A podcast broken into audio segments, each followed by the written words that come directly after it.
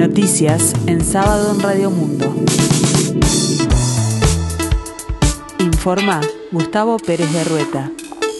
Tiempo fresco Montevideo y área metropolitana, el cielo con neblina, 13 grados la temperatura, 90% el índice de humedad. Para el resto del día se espera una máxima de 18 grados, con cielo claro y algo nuboso, periodos de nuboso y neblinas. Uruguay recibirá un millón de dosis de Sinovac entre este sábado 8 y domingo 9 de mayo. El secretario de Presidencia de la República, Álvaro Delgado, dijo que el gobierno logró adelantar parte de las 1.550.000 eh, dosis previstas para mediados de mes.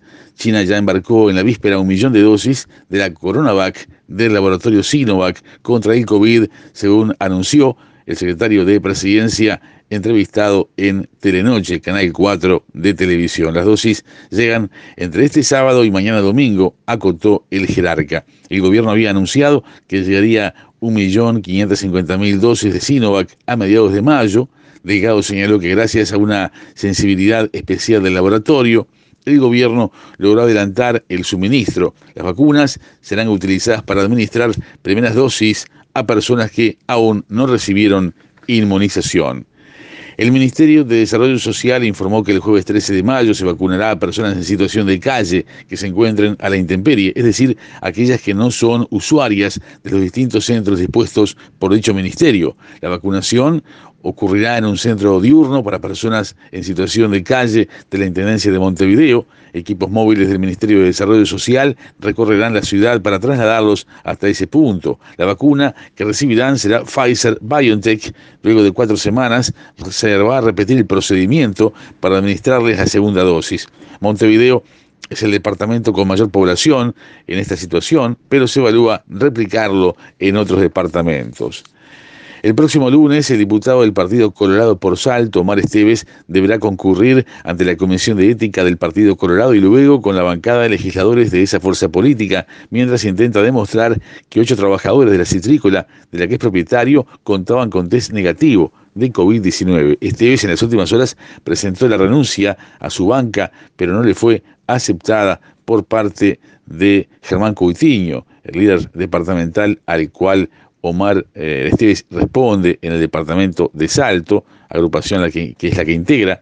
En tanto, y mientras los diputados del Frente Amplio adelantaron que estudian tomar acciones políticas o judiciales, el Ministerio de Salud Pública abrió un expediente administrativo a la empresa del legislador Colorado. Fiscalía asegura que Cancillería debió iniciar investigación administrativa en vez de acudir a la justicia por eh, carta de las diplomáticas.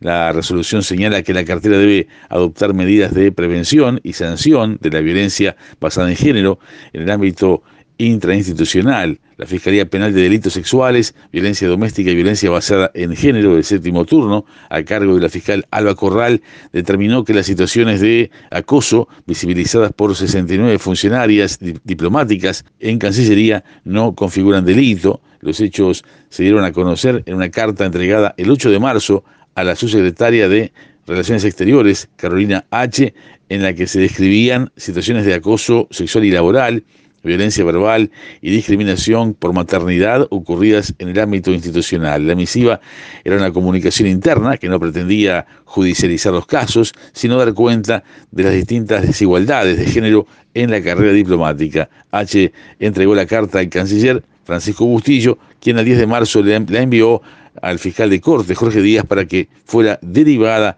a la justicia. La resolución de fiscalía fechada eh, el 28 de abril y a la que accedió la diaria, señala que la situación y hechos denunciados por Cancillería no encuadran en la competencia penal. En la escena deportiva, la agenda deportiva de este fin de semana está marcada por mucho fútbol, básquetbol y turf, también automovilismo, la visita de Luis Suárez al Camp Nou y la final Manchester City-Chelsea y la Fórmula 1 marcan la jornada a las 11 horas 15 minutos, más precisamente, por la Liga de España, jugarán Barcelona Atlético de Madrid. Se puede apreciar por DirecTV, canal 610. La presencia de Luis Suárez eh, es por demás eh, importante y constituye un punto de alta visibilidad y alta expectativa A las 13 horas 30 minutos por la Premier League, Manchester City, Chelsea va por ESPN y se constituye en un adelanto de lo que será la finalísima de la Champions League. A las 18.30 horas, por la Superliga Americana de Rugby, Peñarol Selham va por ESPN 3.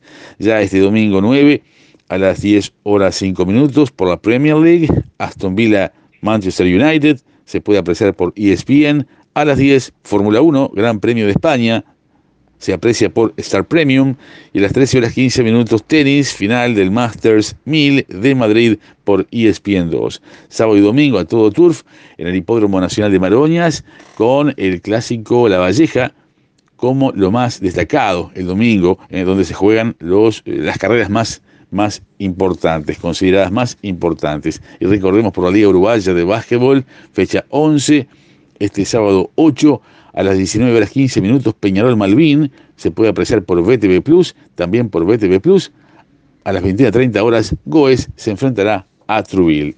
La presidenta de la Comisión Europea, Ursula von der Leyen, anunció que esa organización está lista para conversar sobre la propuesta de liberar las patentes de las vacunas contra el COVID-19 lanzada en la víspera por el gobierno de Joe Biden. De todos modos, remarcó que la prioridad debe ser aumentar la capacidad global de abastecimiento de las vacunas. La Unión Europea está lista para conversar sobre cualquier propuesta que responda a la crisis de forma efectiva y pragmática y por eso estamos listos para hablar sobre cómo el levantamiento de la propiedad intelectual puede ayudar a alcanzar ese objetivo, subrayó von der Leyen. El tiempo se presenta fresco aquí en el sur y área metropolitana el cielo con neblina, 13 grados, la temperatura para este domingo se espera una mínima de 8 grados, una máxima de 20, con cielo nuboso y cubierto, y para el lunes 10 de mayo la mínima será de 11 grados y la máxima de 18, cielo cubierto, precipitaciones escasas y aisladas.